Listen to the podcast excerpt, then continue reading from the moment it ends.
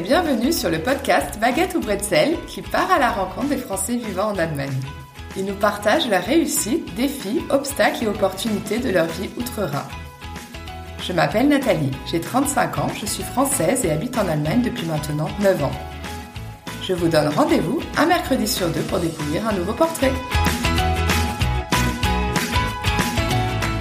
Camille ne se sent plus en adéquation avec son métier d'acheteuse et envisage une reconversion professionnelle. Avec la naissance de son premier enfant à Hambourg, elle découvre un modèle d'éducation différent et se tourne vers la discipline positive qui l'accompagne dans son rôle de jeune maman. C'est une véritable révélation et Camille décide d'en faire son métier, coach en parentalité positive. Elle nous raconte son expatriation en couple, ses deux maternités qu'elle appréhende différemment et son parcours de reconversion dans un pays au principe d'éducation très différent de la France. Je vous souhaite une très bonne écoute. Bonjour Camille. Bonjour Nathalie, merci beaucoup de me recevoir dans ton podcast. Eh ben, merci d'avoir accepté mon invitation, avec grand plaisir. Alors Camille, est-ce que tu peux te présenter, nous dire euh, donc quel âge tu as, où est-ce que tu vis en France, où est-ce que tu habites en Allemagne, depuis combien de temps? Alors moi je suis donc Camille Hamel, euh, j'ai 36 ans et je suis mariée et j'ai deux enfants et on vit euh, avec ma petite famille à Hambourg depuis euh, presque 7 ans. Et je suis originaire de Lille où j'ai vécu notamment sur toute ma période d'étudiante. J'y ai travaillé ensuite dix ans. Et avant ça, j'avais vécu longtemps à Paris. Voilà. Okay, il venu. Euh... pour Hambourg. Exactement. Alors c'était pas du tout euh, prédestiné dans le sens où, enfin, je parlais pas un mot d'allemand. J'ai jamais eu de, de rapport avec l'Allemagne puisque moi j'avais fait espagnol. Donc ça a été un peu un concours de circonstances. Euh, on vivait à Lille donc euh, avec mon mari. On n'avait pas du tout d'enfants euh, encore à l'époque. Et donc Antoine, mon mari, travaillait en Belgique. Et en fait, son entreprise a fait faillite et il s'est retrouvé donc au chômage du jour au lendemain et ça s'est passé euh, une semaine après que moi je prenne la décision de démissionner de mon travail parce que j'étais plus du tout épanouie dans ce que je faisais. Et donc d'un commun accord on s'était dit voilà on vivra sur un salaire le temps de ma reconversion. Je voudrais voulait reprendre une formation, faire autre chose. Et en fait, une semaine après, lui-même perd son travail. Et donc, on s'est retrouvés tous les deux, mais sans, sans boulot. Et on s'est dit, euh, bon, bah maintenant, on est, euh, voilà, il n'y a plus rien qui nous retient. Euh, qu'est-ce qu'on pourrait faire? Où est-ce qu'on peut aller? Et comme on avait toujours rêvé, en fait, s'expatrier, pouvoir, voilà, peut-être travailler à l'étranger, puisqu'on avait déjà vécu tous les deux des expériences à l'étranger. Et on s'était dit, bah, pourquoi pas? Mais on avait plus le Canada ou les États-Unis, enfin, des pays anglophones en tête. Et puis, en fait, il est allé prospecter chez les concurrents de l'entreprise dans laquelle il était, puisqu'il aimait beaucoup ce secteur-là. Et il se trouve que le concurrent, un des concurrents en Europe, ils sont peut-être quatre ou cinq sur ce marché, était à Hambourg. Et donc il a fait euh, l'aller-retour euh, pour rencontrer euh, le voilà le gérant de l'entreprise et qui avait pas de poste à la base et qui lui a dit bah écoutez j'ai vraiment envie de travailler avec vous donc on ouvre un poste, venez. Et donc il a répondu, bah, je suis pas tout seul, j'ai ma femme, il faut que je négocie avec elle et voir si ça lui plaira. Et on est venu passer un week-end ici en repérage et je dirais qu'après une heure, j'ai dit à Antoine, je sens trop bien cette ville. Euh, il y a quelque chose qui se dégage, une atmosphère à l'ego. Trop envie d'un nouveau challenge. Je te suis, on y va. Parce que ton mari non plus euh, connaissait pas bien l'Allemagne, vous parlez pas l'allemand? Alors, il avait fait, lui, 10 ans d'allemand, mais c'était avec des pieds de plomb parce qu'il avait toujours rêvé faire espagnol et ses parents l'avaient poussé à faire euh, allemand, tu seras dans les meilleures classes, euh, voilà, le truc qu'on entend souvent. Mais voilà, du coup, il était nul, il parlait pas du tout, enfin, il le disait lui-même, vraiment, je, je, parle trois mots. Mais le poste, il pouvait l'avoir, en fait, en ne parlant qu'anglais, dans un premier temps, c'était ok parce que les, les marchés avec lesquels il allait travailler, c'était surtout en anglais ou même en français. Sachant qu'en Allemagne, en fait, tout le monde parle quand même enfin beaucoup hein, parlent très bien anglais. On, on savait qu'avec l'anglais, on pouvait déjà bien se débrouiller au début. Euh. Surtout dans les grandes villes aussi. Euh.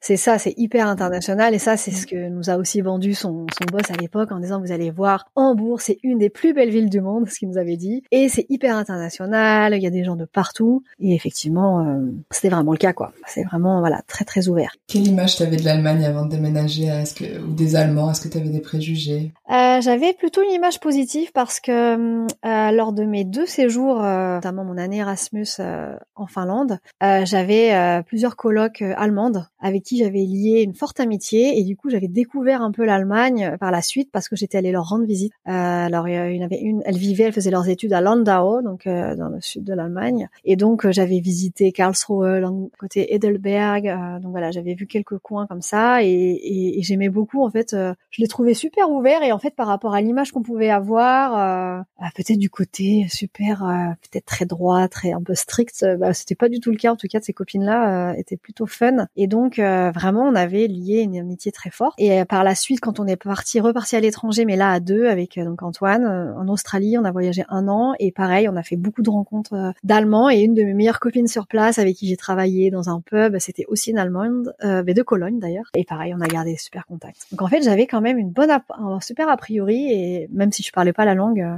voilà, ça me, j'avais une image positive. Ok, donc vous avez déménagé à Hambourg et comment ça s'est passé? Parce que tu voulais te reconvertir aussi euh, au niveau professionnel, donc tu t'es dit là, je vais apprendre la langue, je vais prouver aussi ma voix, mais en Allemagne.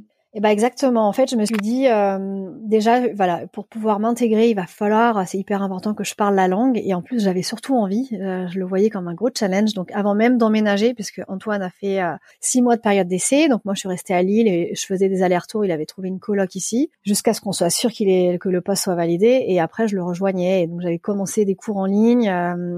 et en fait, ça m'amusait. Je trouvais ça génial d'apprendre une nouvelle langue. Et je me suis rendu compte aussi que le fait de parler déjà d'autres langues, ben, ça allait beaucoup plus vite et je l'ai pas du tout vécu comme quand on apprend une nouvelle langue à, à l'école, c'est très scolaire. Là, c'est aussi voilà, c'est pouvoir parler, il y a un côté très concret on peut pratiquer tout de suite. Donc ça m'a donné des bases, on va dire que j'ai fait le A1 avec ça. Et ensuite, quand je suis arrivée, je me suis dit, voilà, cours d'intensif. Donc je me suis inscrite euh, à des cours où j'avais 5 euh, heures par jour, vraiment le truc. Et donc j'ai fait ça pendant plusieurs mois. Et très vite, du coup, j'ai pu euh, passer le niveau A2. Et après, je me suis dit, bon, maintenant, il faut que je pratique, c'est bien, j'ai les bases et tout, la grammaire. Et donc je me suis trouvé des, des tandems, tu sais, ah. il y a des groupes Facebook ou même par coach surfing, on pouvait trouver des tandems.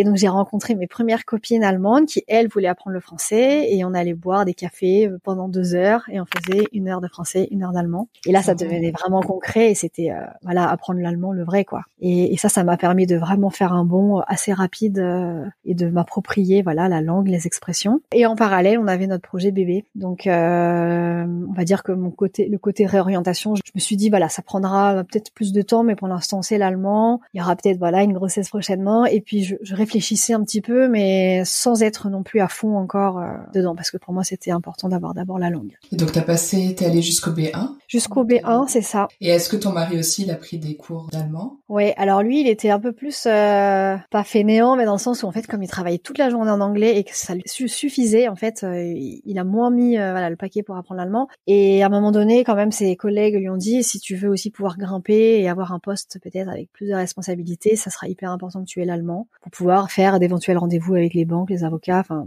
donc il a commencé à prendre des, des cours du soir, euh, Goethe Institute, et donc c'était, euh, je crois, trois fois par semaine, euh, en plus du boulot. Donc c'était assez intense aussi. Et puis euh, on a commencé aussi à se faire nos premiers copains allemands, et donc on faisait des dîners donc en anglais, après anglais-allemand, et puis en fait petit à petit on a abandonné l'anglais et on faisait tous nos dîners en allemand. Et je crois que c'est ça aussi qui aide beaucoup, hein, c'est d'être vraiment mmh. avec, ouais, de voir du monde et, et pratiquer. Et donc vous avez votre premier enfant et donc euh, voilà, donc un an après, il s'est écoulé un an, donc voilà où j'ai fait cet apprentissage donc de l'allemand. En même temps, euh, j'étais quand même toujours dans mes réflexions, mais euh, voilà, donc je suis tombée enceinte et donc bah, j'ai découvert tout le monde autour de la maternité, déjà aussi l'accompagnement bah, de la grossesse, tout ça. Donc c'était aussi un, challenge parce qu'au moment où je suis tombée enceinte, donc bah, trouver une sage-femme c'était hyper difficile, je m'en étais pas vraiment préoccupée. En fait, il fallait le faire dès le test positif, mais trouver aussi voilà les médecins gynéco, savoir où est-ce que je vais accoucher, euh,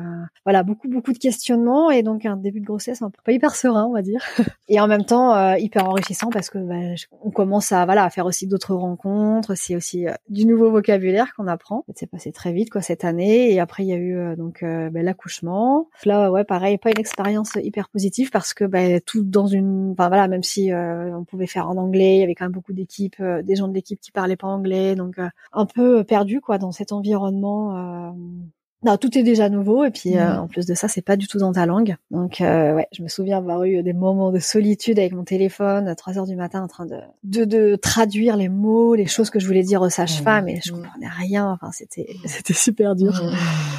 Mais bon, voilà, fait partie des expériences. Et après, tu t'es dit, je vais prendre un an à l'allemande pour m'occuper de mon enfant? Ah oui, oui, pour moi, je me suis dit, je vais profiter de cette année. Et puis de toute manière, je crois que c'était même pas trop une option non plus de me dire ben je pourrais le mettre plus tôt parce que je savais quelques françaises le faisaient et, réussissaient à mettre leurs enfants à, six mois mais je sais que c'était pas toujours bien vu et que euh, souvent c'était les seuls bébés hein, et même des crèches qui refusaient tout simplement et, et prenaient pas avant un an. Et ça me convenait ouais. Je, je, je me suis dit j'ai enfin voilà c'était vraiment l'enfant euh, hyper attendu et j'ai eu envie aussi de profiter. Et c'était aussi le deuxième euh, deuxième challenge c'était de trouver une kita parce que ici c'est pareil, c'est assez difficile, euh, c'est même plus dur que de trouver un job quoi. Faut vraiment montrer qu'on est motivé, euh, relancer et, et donc euh, tout ça c'était pareil avec mon allemand qui était encore moyen donc mais bon voilà, j'ai réussi à avoir ma place.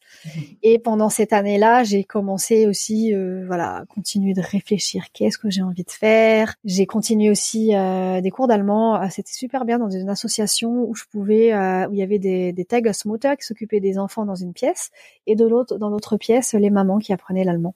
Ah, super. Donc ça, c'était génial. C'était super. J'étais avec beaucoup de réfugiés de Syrie à ce moment-là aussi. Donc hyper riche aussi de faire des rencontres, bah voilà, des personnes, euh, voilà, culturelles et euh, et de me dire, bah là, je je sais pas que je perds pas mon temps, mais au moins je continue d'avancer. Voilà, je continue d'enrichir mon allemand. Et en parallèle, j'ai commencé aussi des des séminaires euh, de coaching pour pour trouver ma voie, qu'est-ce que j'ai envie de faire, comment on fait aussi pour comment dire poser des candidatures parce que je savais que c'était différent, faire un CV à l'allemande, les lettres de motivation, etc. Et pareil, j'ai trouvé une association qui s'appelle Make It in Hamburg, qui propose dans plusieurs langues, anglais, français, allemand, euh, des accompagnements comme ça, où euh, pendant une semaine, stage intensif, on apprend à faire tout ça. Et donc j'ai fait ça aussi, et ça, ça m'a bien bien aidé, et j'ai fait des belles rencontres aussi, euh, voilà, dans mes recherches de travail. Et en fait, les idées que j'avais de réorientation à ce moment-là n'ont pas concrétisé. C'est-à-dire que je voulais travailler à ce moment-là dans les services internationaux d'échange d'étudiants, tu sais, euh, ceux qui les services dans des au sein des universités ou des écoles qui pour Erasmus euh, exactement qui organisent les les échanges, qui trouvent les partenariats avec les avec les autres universités. Je m'étais dit ben, je peux proposer mes services pour euh, toutes les universités écoles françaises et puis peut-être aussi avec l'Espagne ou l'Amérique latine parce que je parle espagnol. Et en fait en creusant, j'ai eu quelques pistes mais bon, il y a rien qui ça concrétisait pas et j'arrivais à presque à la fin de mon Elton Site. Et là je me disais c'est pas possible, ça va reprendre. Et j'ai vraiment besoin de sortir de chez moi et je veux rebosser. Et donc je me suis dit bon bah c'est tout, bah la réorientation ce sera peut-être pas pour tout de suite. Et donc j'ai été rechercher du travail dans dans ce dans quoi j'avais de l'expérience à la base. Euh, oui donc j'ai pas dit à la base j'étais acheteuse dans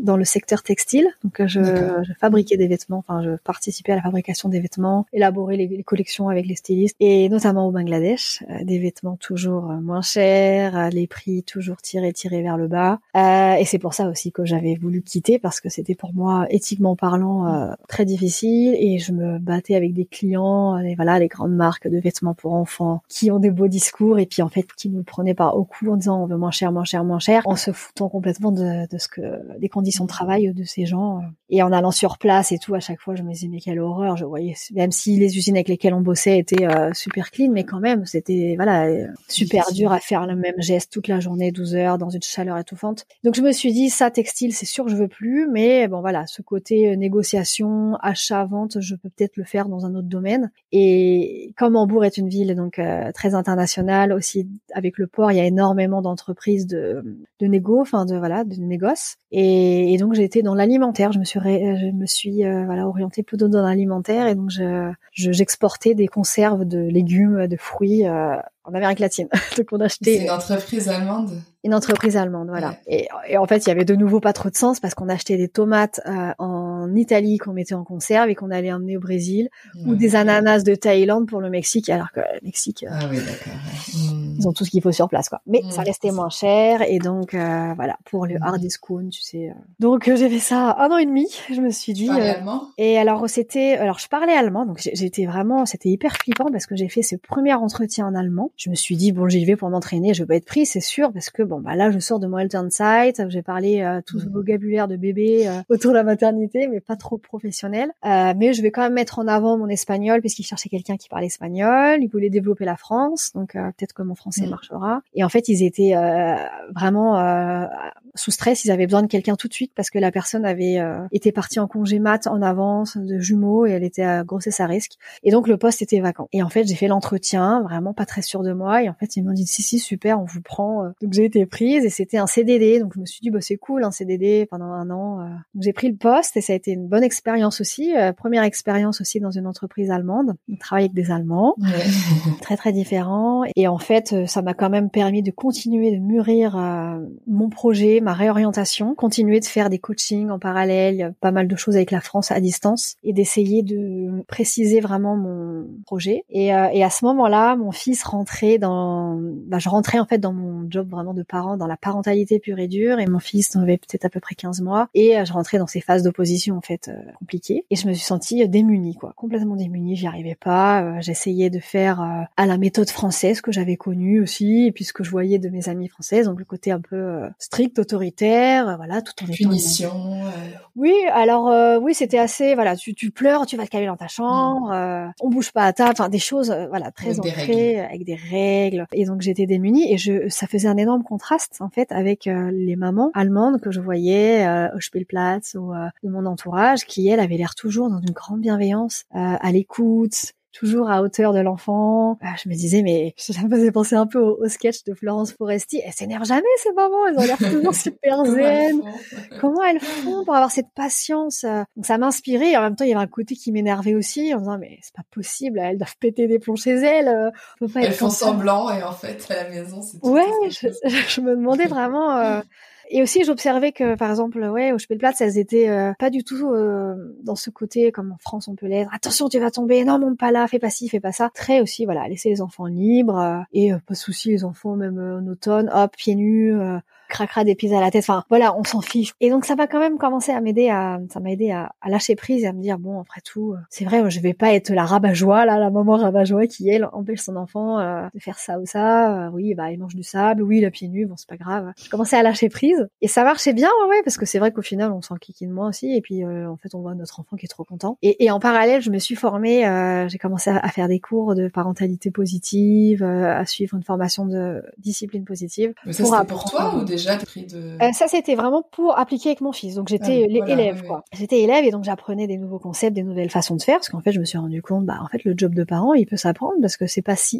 ça. Si on veut faire notamment autrement que la façon dont on est en train de faire. Et en fait, très vite, ça m'a passionné et surtout, je me suis dit, mais c'est génial, ça fonctionne super bien tous ces conseils, tout ce que j'applique, beaucoup moins de crises. Je me reconnectais beaucoup mieux à mon enfant et en fait, c'était plus cool au quotidien, beaucoup plus cool. Et, euh, et en fait, là, ça a été comme une lumière. Je me suis dit, mais je me vois trop à la place de la formatrice. J'ai trop envie de faire ça moi aussi euh, et de pouvoir transmettre à d'autres parents qui s'énervent aussi contre leurs enfants tout le temps ou qui euh, sont toujours un peu dans les rapports de force. Euh, voilà, je pourrais transmettre ça. Et comme depuis toujours, j'avais cette passion pour le côté un peu le monde du développement personnel, du coaching, de la psychologie, je me suis dit, euh, bah tiens, en fait, je pourrais tout à fait euh, inventer mon, enfin voilà, créer mon, mon métier et, devenir coach en parentalité positive. Et donc, euh, j'ai commencé là à me former euh, moi-même pour être certifiée et pouvoir ensuite transmettre. Et donc tout ça, je l'ai commencé en fait en étant toujours sur ce poste là, ce CDD. Et puis deuxième grossesse, là, je me suis dit bon bah super, en fait, ça va être voilà deuxième congé mat, je vais enfin finaliser euh, ce, projet qui est maintenant très très clair. Je sais où je veux aller et je vais pouvoir en profiter pendant mon deuxième congé mat. Donc est-ce que là tu as vu une différence étant que tu avais déjà commencé un peu à, te former, à, apprendre des concepts de la parentalité positive Est-ce que tu as vu tout de suite les, effets euh, avec ton deuxième enfant?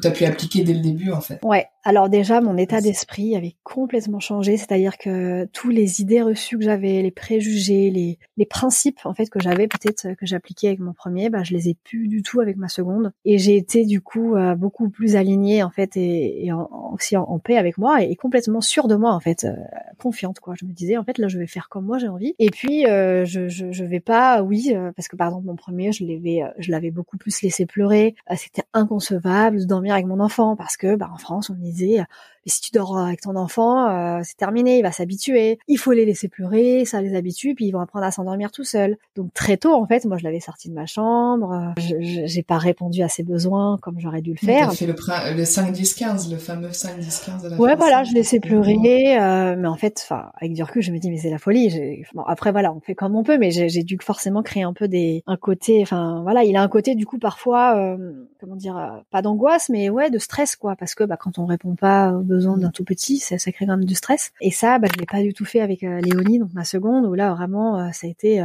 voilà, j'ai, mais c'était pas pour, enfin c'est parce que j'en avais aussi envie. je, je, réponds à ses besoins. L'allaitement, je me suis beaucoup moins mis, euh, ouais, parce que j'avais pas précisé, mais pour le premier, je m'étais mis une pression d'enfer. Pourquoi Parce que les Allemands allaitent et que tu t'es dit il faut faire comme eux euh, si je veux pas être mal vu. Ouais. Bah pour moi c'était même pas une option de pas le faire euh, parce qu'en fait on te donne pas le choix et je me souviens toujours de cette phrase que m'a dite euh, la sage-femme que j'ai rencontrée quand on est allé s'inscrire à la maternité. Elle fallait coucher allaitement au pas et puis elle m'avait limite elle avait couché à ma place. Bah, allaitement oui. De toute manière on est des animaux on sait naturel, on doit allaiter. On est des animaux. Et je me souviens de cette phrase, ça m'avait vachement marqué. Une sage-femme, tu sais, un peu à l'ancienne, elle devait avoir une soixantaine d'années. Ça m'avait ouais, foutu vraiment les boules. Et en même temps, je voyais autour de moi je ne voyais pas de maman sortir un biberon. Donc, euh, en fait, je, me disais, à mon avis, 95%, voire plus, euh, à l'aide, quoi. Donc, euh, faut le faire. Et je me suis convaincue qu'il fallait le faire et que c'était vraiment bien pour mon enfant. Mais au fond de moi, j'en avais pas tellement envie parce que quand on était encore en France et qu'on en parlait avant même d'avoir des enfants avec des copines, je me disais, ouais, moi, l'allaitement, c'est pas forcément un truc qui m'attire trop. Mm. On verra bien, mais bon, je trouve quand même le biberon, c'est cool. Puis aussi, on peut partager avec son conjoint. Ça permet aussi de mieux se reposer. Bon, voilà, je m'étais fait tout des idées un peu là-dessus. Et donc là, bah, je, j'allaite parce qu'il faut Et en fait, ça marche pas. Enfin, j'ai très peu de lait. Mon enfant hurle. La, la sage-femme vient, puis il voit qu'en fait, il perd du poids. Il me dit, mais en fait, euh, votre enfant, euh, il, hurle parce qu'il crève de faim. Il faut, faut, faut, faut, compléter là. Il faut donner un biberon. Donc j'ai eu la chance d'avoir une euh, une sage-femme qui était quand même assez ouverte et puis qui a vu là ma détresse et surtout bon euh, aussi la, la détresse du bébé. Donc elle m'a dit ben c'est pas grave, tu peux faire de l'allaitement mixte, tu donnes un peu le sein et puis euh, tu peux compléter avec un biberon. Ouais, t'as décomplexé un peu aussi. Voilà, ça m'a décomplexé donc là j'ai c'est redescendu en pression, mais euh, du coup quand je, je l'ai donné de préférence chez moi parce que je j'étais pas à l'aise, mmh. tu vois quand j'allais. pas. Mmh. J'assumais pas du tout. Si j'allais au cours, tu sais, les Crabble groupe, enfin tous ces avec d'autres mamans, bah, j'étais la seule une fois de plus. Mmh. Euh, quand j'allais acheter ma poudre euh, à la droguerie du coin, bah pareil, j'avais l'impression, mais c'est peut-être moi qui me faisais aussi des idées, mais que la, la, la caissière me regardait en voyant mon tout petit bébé en porte-bébé. Waouh, qu'est-ce que tu fais Je pense que c'est vraiment le cas. Qu'est-ce que tu fais avec une boîte de poudre? Oh Ah ouais, c'était, il y avait vraiment une grosse pression. Et pour ta deuxième alors, comment t'as appréhendé la, la lettre Et bah du coup là je me suis dit euh, je, vais retenter quand même euh, parce que peut-être que là ça marchera mieux, mais par contre je le ferai sans aucune pression, c'est-à-dire que si j'ai de nouveau pas de lait que ça marche pas, c'est pas grave. Et puis peut-être que je ferai tout de suite de l'allaitement mixte et ce sera complètement ok et, et je serai droite dans mes bottes et, euh, et j'assumerai pleinement mon choix. C'est ce que je m'étais dit. Et, euh, et, effectivement, je pense que je l'ai euh, plutôt bien vécu puisque assez vite, donc à la maternité, j'ai mis du temps à avoir ma montée de lait euh, et en fait, Léonie hurlait et je, bon, moi je me disais à la fin, même si on dit que non au début, ils ont pas forcément faim, mais je me disais à la fin. Donc j'allais chercher moi-même dans la nurserie euh, des petites doses de biberon, ouais, et, et les sages me disaient attention, vous allez, vous allez, euh, va pas marcher, il faut surtout pas me donner de biberon. Si si, mais là mon bébé a faim, je et donc je tenais tête aux sages-femmes euh, en étant ok avec mon choix. Bon bah c'est votre décision, mais attention pour vous, vous allez vous risquez de compromettre votre allaitement. Et en fait, je me suis écoutée et puis euh, en parallèle, voilà, l'allaitement s'est mis en place et mais j'avais toujours pas non plus beaucoup de lait et, et donc je complétais avec des biberons et, et c'était ok en fait. J'étais vraiment bien avec cette, euh, cette décision et, et, là j'avais j'allais à mes cours de, de mhm. voilà de rugby dome tout ça avec mon bib et, j'étais ok en fait. Est-ce que tu as eu des réflexions? J'ai pas eu de réflexion ou alors ça m'est arrivé quand même euh, quelquefois de devoir me de me sentir un peu obligée de me justifier parce qu'il y avait eu euh, peut-être un regard ou quelque chose ou ah mais il a quel âge ton bébé en regardant mon biberon euh. donc il fallait bah, bah j'ai pas beaucoup de lait donc je dois compléter et je me souviens d'une réflexion là qui m'avait marqué un moment où je sais plus au bout de, trois mois j'avais complètement arrêté parce qu'en fait j'avais plus du tout du tout de lait et puis que Léonie en fait avait besoin vraiment de voilà prenait euh, des grands bibes euh, beaucoup plus. Et j'avais des copines de mon groupe de yoga après après euh, enfin après naissance là de rugby qui me disaient euh, ça va pas du tout, moi mon allaitement ça marche pas, je, je, dois faire du laser, enfin elles avaient fait tout des tonnes de choses pour pouvoir mettre en place leur allaitement parce que ça ne marchait pas. le bébé avait un problème aussi de malformation. Enfin, et puis à un moment j'avais dit mais est-ce que tu peux pas tout simplement, enfin, c'est pas une option pour toi de, de donner un biberon. Si vraiment ça marche pas, que là tu te rends compte et à là, je sais plus, elle était à son troisième troisième truc qu'elle mettait en place. Et elle m'avait dit ben non mais non on peut pas, on peut pas. Toi Camille, tu as de la chance, tu es étrangère, c'est plus facile pour toi. Et nous ici on peut pas. Enfin le regard de la société, c'est pas possible. Donc on doit on doit allaiter. je m'étais dit c'est quand même la pression est vraiment forte quoi. donc elles le font pas forcément toutes par envie, on les voit toutes le faire, mais c'est pas par choix forcément. Ouais, je pense que certaines aimeraient peut-être, euh, voilà, quand j'en voyais à bout, quoi, vraiment ça marchait pas, peut-être, euh, ouais, faire euh, l'autre option, mais que c'est tellement ancré et la pression est forte qu'en fait on n'envisage même pas de faire autrement, quoi. Ton projet professionnel, alors, t'as continué à te former en te disant que t'allais en faire ton métier? Eh ben oui, tout à fait. Donc en fait, quand j'ai quitté mon entreprise, donc j'ai, enfin en fait, je suis partie un petit peu avant ma date de congé mat parce que j'étais vraiment épuisée. Donc j'ai fait à, un maximum de choses jusqu'à à la fin de la grossesse. Léonie est née, euh, donc là j'ai vraiment profité avec elle les premiers mois et en fait au bout de trois mois peut-être, euh, j'ai commencé à avoir eu à avoir envie de voilà de remettre un peu le nez euh, dans mon projet, mais tout en étant avec elle à la maison et, et par chance j'avais une amie qui venait d'accoucher comme moi et qui se mettait aussi à son compte en fait, qui se lançait et en fait c'était génial parce qu'on se on se voyait toutes les semaines et on faisait du co-coaching en fait. Elle m'aidait sur mon projet, je l'aidais sur le sien et on était avec nos bébés. donc je dis toujours on avait l'ordi, la poussette sur l'autre et, euh, et, en fait on était hyper épanouis de pouvoir faire les deux et de pas être juste euh, des mamans euh, voilà, que, que, nos bébés à la maison. Et en fait donc ça a rendu tout ma période du health side du congé mat c'était génial quoi parce que j'étais voilà j'avais mon bébé et en même temps j'avais ce projet là pas de frustration du tout donc qui m'excitait vachement et puis qui voilà dès que j'avais un moment de libre hop je me mettais dessus. Donc j'avais commencé à monter à créer ma page Instagram un compte Instagram je n'avais pas. Donc je me suis dit bon Là, c'est trop ambitieux de faire un, site internet et tout, j'aurais pas le temps. Donc j'ai commencé comme ça. Euh, je continuais à, faire euh, donc ma formation pour pouvoir être certifiée euh, à la discipline positive. Donc tout était en ligne, donc c'était génial. Je pouvais avancer à mon rythme. C'était en quelle langue? C'est allemand Alors c'était en anglais parce que la fondatrice de la discipline positive est américaine, Jen Nelson, et donc elle propose des séminaires un peu partout dans le monde pour se former. Et il n'y en avait pas en Allemagne, et donc elle proposait pour voilà une option en ligne pour ceux qui étaient dans des pays où c'était pas dispensé. Et en parallèle, je me suis formée aussi euh, voilà, signer avec bébé. Donc j'ai commencé à signer avec euh, Léonie et là j'ai trouvé ça absolument génial. Euh, elle comprenait super bien, on pouvait vachement échanger, il y avait énormément d'interactions. Et donc mon, ma copine avec qui on faisait donc du co-coaching me dit mais pourquoi est-ce que tu ferais pas un premier atelier euh, signé avec bébé? Tu peux le faire là pendant ton congé mat tu fais ça chez toi, tu rassembles un petit groupe de mamans et puis c'est cool. En plus, tu es en plein dans ce thème-là et ça te permettra d'avoir une première expérience d'un atelier, même si c'est pas de la parentalité positive pure et dure, ça reste quand même euh, dans cette veine. Oui, dans la même thématique. Oui. Voilà. Et donc j'ai monté mon premier atelier, euh, donc ça m'a éclaté. Enfin, je trouvais ça vraiment génial. Donc j'avais fait ma petite présentation PowerPoint, j'avais acheté un rétroprojecteur et puis je faisais ça chez moi tout simplement avec un buffet. Euh, je communiquais ici sur les groupes Facebook des mamans en bourg et puis euh, donc ça me permettait aussi de rencontrer d'autres mamans. Et puis euh, mon mari donc prenait Léonie, je me souviens, il prenait genre deux heures ou trois heures pour aller se balader avec elle pendant que je faisais euh, mon atelier à la maison. Super, donc, ça a assez euh, vite marché avec des mamans françaises alors? Des mamans françaises et aussi allemandes, certaines allemandes qui, qui parlaient, qui avaient euh, parlé français ou qui avaient un des deux parents qui était français ou qui avaient appris le français pendant leurs études et qui avaient envie de renouer avec la langue française et qui trouvaient ça trop chouette de le faire autour de voilà d'un café de, voilà, autour d'un thème comme ça. et, euh, et ça a bien fonctionné et surtout enfin moi je, je, me oh, je me sentais complètement alignée. En fait ça, ça vibrait de partout. Voilà je faisais ma présentation je, je transmettais ces outils et, et, et je me sentais mais euh, alignée quoi à ma place. Et je me disais oh, là c'est bon j'ai trouvé euh, j'ai trouvé ma voie. C'est exactement ça que je veux faire. Euh, je, je, suis trop fan aussi de travailler avec un public voilà de parents et en fait ce type d'atelier je vais pouvoir les décliner sur plein de thèmes. Donc j'avais plein plein d'idées qui se mettaient en place. Et puis euh, donc là, je commençais à avoir hâte euh, que Léonie aille en Kita parce que j'avais envie de vraiment mettre euh, passer la seconde et, faire plein de choses. J'étais un petit peu frustrée, on va dire, le dernier mois, les deux derniers mois avec Léonie à la maison parce que je sentais que mm. là c'était bon. J'avais envie de, enfin voilà, c'était mon projet pro qui commençait à, prendre le dessus. voilà, plus forcément envie d'être que dans les couches et tout à la maison. Et en fait, à ce moment-là, bah, est arrivé le Covid. Donc mars dernier, donc Léonie faisait sa première entrée à la crèche. Oh Enfin, je sais plus, j'avais ouvert le champagne, non, ça y est, elle commence sa crèche, trop bien. Et une semaine après, bon, bah, la crèche ferme. Grosse frustration. Je me souviens, mais vraiment, j'avais, je crois que j'avais pleuré toutes les larmes de mon corps en disant, mais c'est pas possible. J'attendais enfin cette rentrée avec impatience.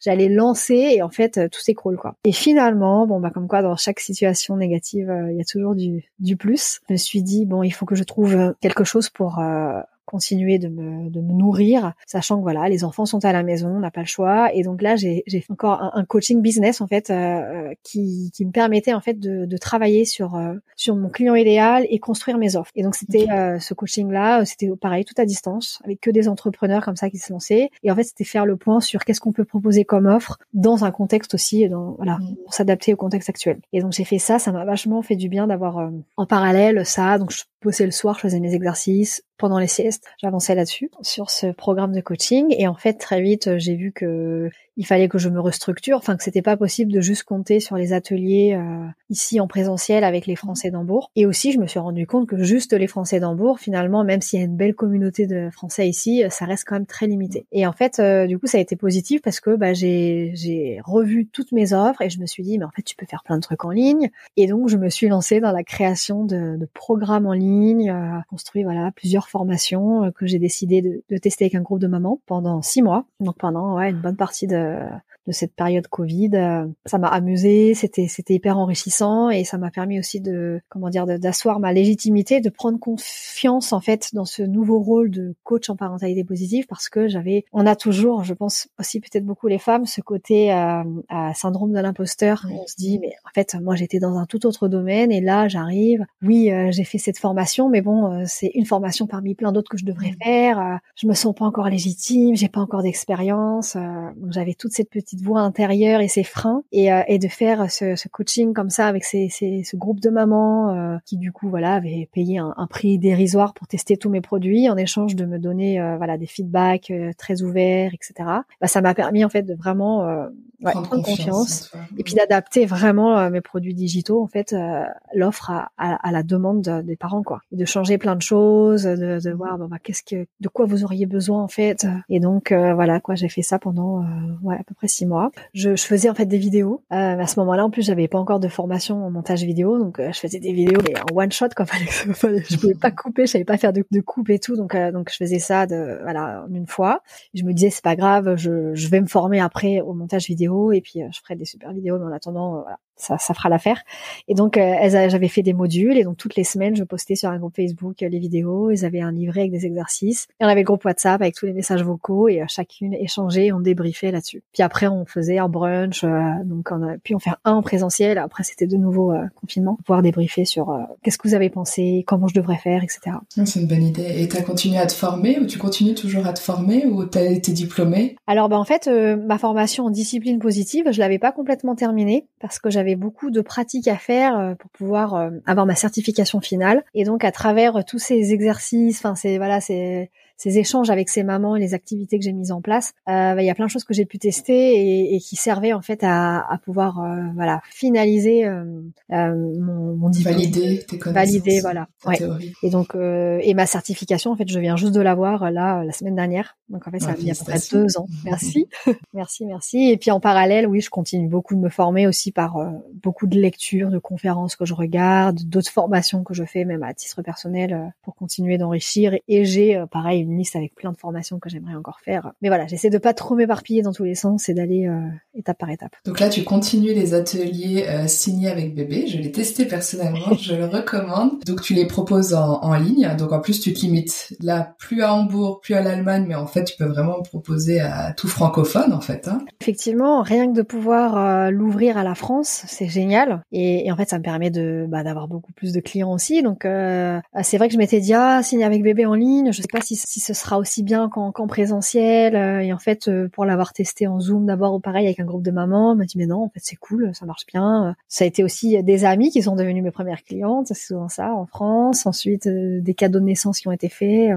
et en fait, je pourrais aussi tout à fait l'ouvrir en Belgique, en Suisse et, et, et étendre en fait à d'autres pays francophones. Ouais. Et à côté de ça, donc là, tu as lancé ton programme. Mon programme, en fait, je l'avais. Euh, programme, il rassemblait trois formations différentes, et, et donc je pensais dans l'idéal pouvoir lancer tout d'un coup et proposer donc le programme avec ceux qui voulaient acheter d'un coup les trois formations, ou bien euh, acheter les formations euh, de manière séparée. Et avec euh, le reconfinement qu'on a eu à l'automne, du coup, les, nos enfants de nouveau à la maison, je pouvais plus faire le tournage de mes vidéos. Enfin, j'avais pas mal de vidéos à retourner, et donc j'ai dû me réadapter, et donc j'ai sorti officiellement juste un des trois qui était complètement prêt donc ma boîte à outils positifs, qui sont des outils très concrets pour euh, accompagner les parents au quotidien. Et les deux autres, je suis en train de les, je suis en train d'y travailler. Donc euh, pareil là, on a de nouveau la Kita ouverte, mais seulement 20 heures par semaine. Donc euh, sur les quelques heures de, que j'arrive à avoir de travail, je, j'avance. Mais du coup doucement, beaucoup plus doucement. Oui, plus doucement que tu le souhaiterais. Ouais. Voilà. Et est-ce que tu sais comment ça s'appelle? Donc tu disais que c'était plutôt un concept américain à la base, la parentalité positive. Comment ça s'appelle en Allemagne? Alors ce qui est américain, c'est la discipline positive. Donc c'est vraiment un type de pédagogie particulier. Après en Allemagne, du coup, oui, je me suis renseignée pour savoir qu'est-ce qui apparentait à ça, parce que quand je parlais de positive discipline, ou j'essayais même de traduire, euh, et même quand je parlais de Jen Nelson, cette américaine, personne ne connaissait. Je me disais, c'est bizarre quand même. Et donc après, j'ai vu qu'on parlait de positive Erziehung, et qu'il y avait euh, un monsieur, notamment assez connu ici, qui est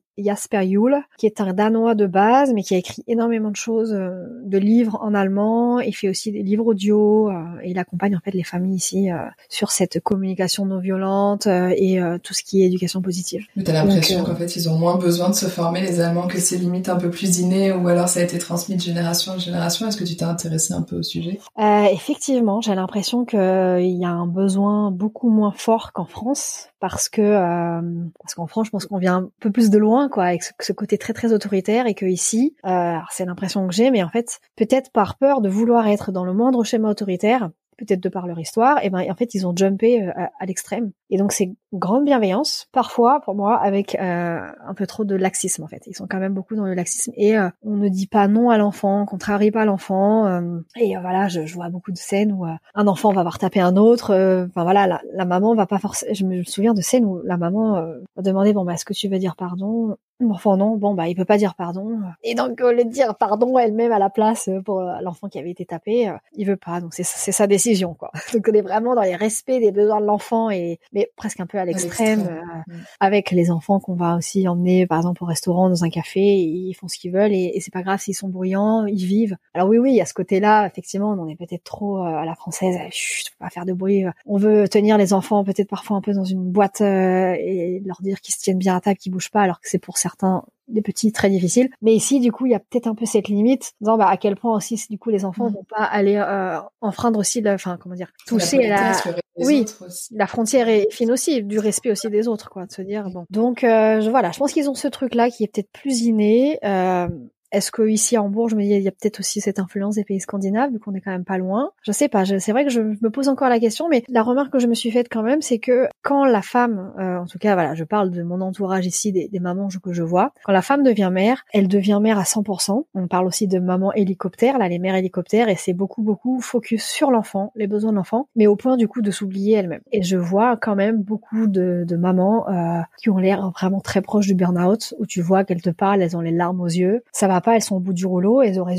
juste besoin de temps pour elles ou de temps pour leur couple. Mais comme le concept babysitter, ici je le vois pas, hein. on est les seuls Français à prendre des babysitters. Hein, c'est mal vu, ouais. Bon, au resto avec nos enfants, on sort chez des amis avec des enfants, mais on prend pas un babysitter, un babysitter pour aller au resto à deux, quoi. Donc en fait, quand tu parles avec elle, bah il y a plus du tout de moment de couple. Euh, sortir pareil avec une copine, bah non, je dois rester près de mon enfant pour l'endormir. Ou... Donc en fait, elles sont vraiment euh, corps et âme pour leur enfant. Et, et, voilà. Et parfois, on sent que c'est quand même euh, l'extrême et que cet oubli de soi euh, et pas sans conséquence, quoi, parce que on voit que certaines sont, sont pas bien, quoi. Et donc euh, ouais, c'est un petit peu pour moi le côté double tranchant, enfin ouais, mhm. de, de, cette sur sur bienveillance peut-être envers l'enfant et oubli de la bienveillance envers soi-même. C'est ça qui m'a beaucoup plu, moi, dans la discipline positive, cette pédagogie de, de Jen Nelson, c'est que on parle beaucoup du parent et, euh, et, et, elle déjà, elle dit toujours les parents parfaits n'ont pas d'enfants. On parle aussi du fait que si les besoins du parent sont remplis, alors on peut, on est dans la capacité de remplir les besoins de, de, son enfant. Et en fait, c'est beaucoup de bienveillance et d'encouragement pour le parent. Il y a beaucoup d'activités dans les ateliers discipline positive qui sont pour le parent, du, du développement personnel, des choses qu'on peut faire, qu'on mettre en place aussi au sein du couple pour me communiquer.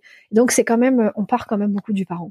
Et, et ça, c'est ce qui m'a plu par rapport à d'autres peut-être d'autres courants de parentalité positive où, où, on parle de parentalité proximale. Enfin, je sais pas, il y a différents mmh. où, où, là c'est vraiment l'enfant, l'enfant, l'enfant. Tout autour de l'enfant, on parle que de l'enfant et en fait le parent dedans, euh, bah on le mentionne pas et, et la pression, je me dis surtout, elle est énorme.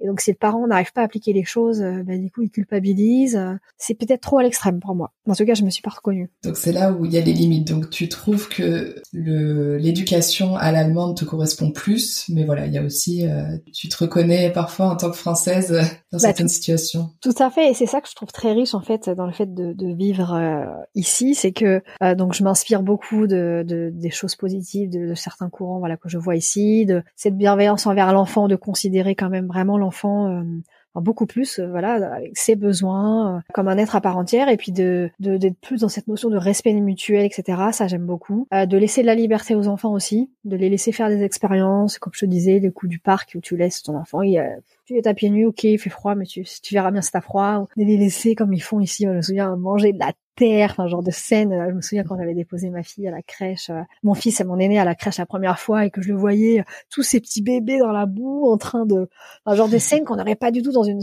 crèche française ou parfois crèche française, il y a même pas d'extérieur quoi. Tout ce côté-là me plaît beaucoup, euh, mais ce à quoi je reste quand même très attachée et que je prends beaucoup donc de la France, c'est quand même ce côté couple on remet quand même le couple beaucoup au milieu et c'est pas euh, l'enfant au milieu. Voilà, c'est le couple et du coup le, le, le prendre soin aussi de, de, soi quoi, de soi. Euh, et donc ça passe par par exemple faire des sorties, euh, prendre un babysitter, pouvoir faire des choses seul avec des copines et laisser les enfants au conjoint. Enfin, de, de, voilà, de penser aussi à soi. et ça, je pense que les Françaises, on, on, sait bien, on sait bien le faire ou en tout cas j'ai l'impression qu'on le fait beaucoup plus quoi. S'épanouir soi-même ou en couple. Exactement et aussi par le travail et que c'est pas parce qu'on devient maman qu'on n'est plus que des mamans et que euh, on peut aussi euh, voilà il y a aussi j'ai plein de copines mamans qui travaillent plein temps ici et je sais qu'ici enfin en tout cas c'est très rare. La plupart de mes amies allemandes euh, qui ont des enfants sont à 20 heures. Et c'est même j'en connais quelques-unes qui travaillent à 30 heures ou, ou 40 heures plein temps mais c'est c'est rare rare rare c'est vraiment on est avec les enfants maximum quoi. Donc là d'être à ton compte c'est parfait finalement. Tu vas pouvoir jongler entre les deux adapter ton temps de travail par rapport aussi au rythme des enfants. Ça c'est ouais ça je trouve euh, absolument fabuleux, euh, même si c'est pas facile tous les jours évidemment d'être à son compte, surtout quand on vient de se lancer. Hein, il y a beaucoup d'interrogations, de, doutes, mais euh, le côté flexibilité, c'est super quoi, de pouvoir aller à rendez-vous de médecin, d'aller chercher les enfants, d'être avec eux au Spielplatz tous les après-midi. Ouais, c'est quand même, enfin, ça a du bon et je me dis souvent, si j'étais en France, waouh, ce serait vraiment différent. Et je, discute avec des amis. Il est parfois 19h, 19h30. Moi, les enfants ont déjà dîné, limite, ma petite elle va déjà se coucher et puis elle elles sont encore dans la voiture en train de rentrer ou c'est des rythmes de fou quoi. Et les enfants se sont fait 10 heures euh, de crèche, de garderie, d'école. Enfin, c'est, je pense vraiment en cela que les besoins des enfants sont beaucoup moins bien respectés en France mm. parce qu'il y a quand même ce côté pression. Mais les parents n'ont pas le choix et on travaille, voilà les deux travaillent plein temps et puis il euh, n'y a pas d'aménagement, le congé mat il est euh, il est très court donc euh, voilà, les petits bébés doivent se faire oui 10 heures de crèche. Et ici c'est vrai qu'on a beaucoup de chance. Et vous êtes tous les deux français, vous avez choisi de mettre vos enfants dans un système d'éducation allemand à la crèche allemande? Oui, alors pour nous c'était hyper important parce que ça faisait aussi partie de nos, nos envies quand on s'était quand on s'est marié, c'était dire on rêverait de pouvoir donc comme je te disais vivre s'expatrier, vivre à l'étranger et élever nos enfants dans un milieu bilingue. Pour moi c'est un des plus beaux cadeaux qu'on puisse faire à nos enfants, hein, de leur offrir comme ça euh, une langue naturellement qui s'apprend euh, naturellement et de manière très facile. Et, euh, et donc c'était pour nous hyper important que nos enfants apprennent bien l'allemand et dès le début. Donc ils sont tous les deux, ils étaient tous les deux dans une crèche allemande, donc ma fille encore. Et en fait, mon fils euh, arrivait à sa dernière année de, de, kita, où normalement il aurait dû passer après à l'école, et ça se passait plus bien du tout dans sa crèche, dans sa kita. C'était là pour le coup peut-être un peu trop à l'extrême. tout était freiwillig, quoi. Il y avait aucune activité, pas, pas du tout cadré, et donc bah, il jouait dehors toute la journée. Hein, il apprenait, il apprenait rien, quoi. Il pouvait, il savait même pas tenir un crayon parce que comme c'était tout était libre, bon bah s'asseoir pour faire du bricolage, non, il préférait jouer dehors. Ça, tu trouves aussi c'est une des limites aussi peut-être. Euh, bah, en tout cas, oui, à, à, à 4 ans et demi, 5 ans, là, je trouvais, ouais, je trouvais que ça commençait à faire euh, un peu être un peu limite parce que il posait beaucoup de questions. On sentait qu'il avait besoin de se nourrir, d'apprendre des choses, et que c'était pas le cas. Et le fait que, en tout cas, c'était le cas de cette kita, hein, c'est peut-être pas tout comme ça, mais que ce soit tout libre, avec euh, aucune règle quasiment. Il y avait beaucoup de violence aussi, beaucoup de violence, et,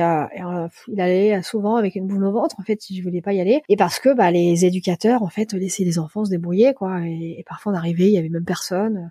Se castagner dans tous les sens. Donc on s'est dit bon là c'est plus trop adapté. Et si on, tentait du coup peut-être de le mettre dans le système français, sachant que ici à Hambourg il y a un projet là d'une école franco-allemande qui va ouvrir dans quelques années. Là c'est encore en travaux et dans le but de faire un bac, un habit bac, donc de faire voilà double double diplôme et pour ça, en fait, pour pouvoir avoir une place là-bas, bah, ils disent que quand même les enfants de l'école française euh, auront, euh, voilà, seront prioritaires. Et, et donc on s'est dit on va, on va, le, on va le changer. On a eu aussi un peu d'appréhension de de le mettre euh, par la suite aussi à l'école, à la primaire allemande, et de pas pouvoir l'accompagner comme on voudrait, de pas peut-être tout bien comprendre, même si oui on parle allemand, un peu d'appréhension. Et comme on sentait qu'il avait quelques difficultés au niveau pédagogique et tout, on s'est dit il va avoir besoin d'un accompagnement plus poussé. Si c'est quand même avec des encadrants français, ce sera plus simple pour nous. Et en fait, il a, il a beaucoup aimé et donc là, il y est depuis cette année et il rentrera au CP l'année prochaine. Est-ce que vous envisagez à moyen, long terme de revenir en France ou vous êtes euh, vraiment heureux à Hambourg, en Allemagne et vous souhaitez rester encore euh, des années? Ah ben, on ne voit pas du tout de retour en France. Non, on est vraiment hyper bien. On est super bien. Ouais, tous les deux. on est sur la même longueur d'onde. Ouais, complètement. Et on a même eu à un moment donné des idées, mais bon, on a rigolé comme ça. Mais on se dit, mais pourquoi pas même monter encore plus au nord? Euh, J'avais écouté un podcast justement sur euh, une, famille de Français qui était partie s'expatrier sur un coup de tête en Laponie suédoise. Bon, on n'ira peut-être pas jusque là, mais euh, moi je suis, je suis, absolument fan de la Scandinavie et pour y avoir vécu un an et on va on va facilement ici au Danemark ou en Suède, on adore et en fait notre rêve ce serait d'avoir euh, un jour peut-être une petite maison en bois au bord d'un lac et pouvoir vivre un peu plus dans la nature. Et on se dit, mais, toi, tant que tu as une connexion internet, tu pourrais en fait. Exactement.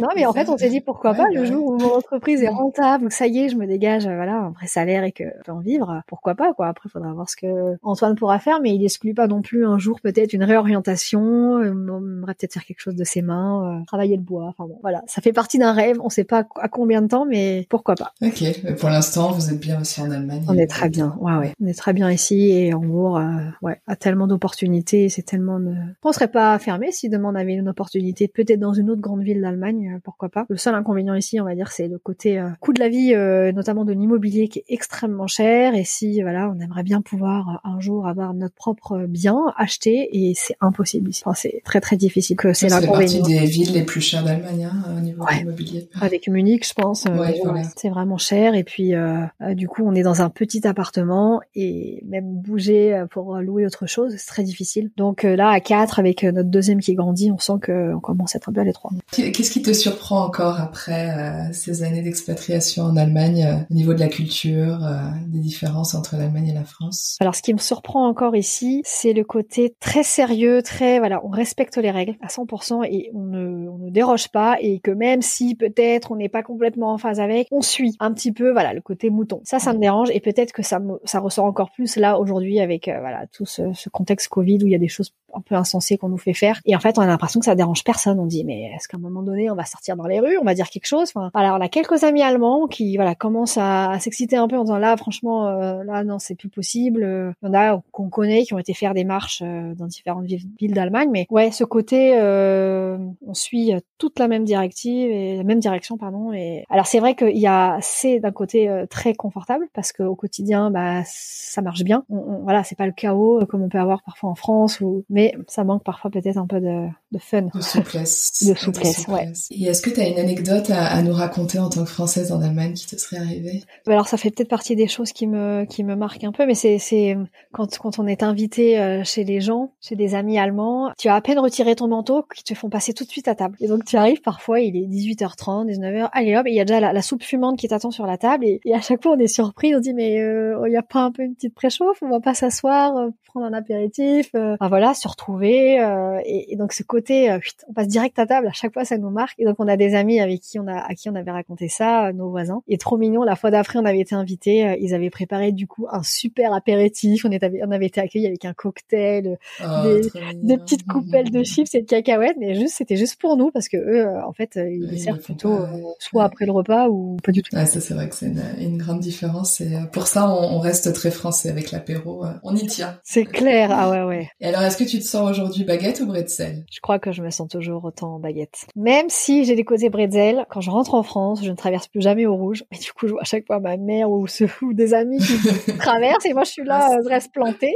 Parce que là, c'est vraiment ancré maintenant et avec les enfants encore plus. Euh, parce que voilà, ça sera peut-être une anecdote, c'est qu'une fois j'ai traversé euh, au rouge et euh, il y avait une maman qui était avec son enfant. Ils ont dit regarde ce que fait la dame, c'est interdit, c'est pas bien du tout. Et donc j'avais été affichée comme ça par cette mère de famille, donc je plus jamais fait. Bah, merci beaucoup. Donc, est-ce que tu peux nous dire où on peut te retrouver? Bah, Merci beaucoup à toi de m'avoir accueilli et on peut me retrouver sur mon compte Instagram ou Facebook, My Positive Family. Et bientôt, il y aura un site internet également. Bah, merci beaucoup Camille. Bonne continuation dans ta vie pro et perso. Merci beaucoup à toi aussi.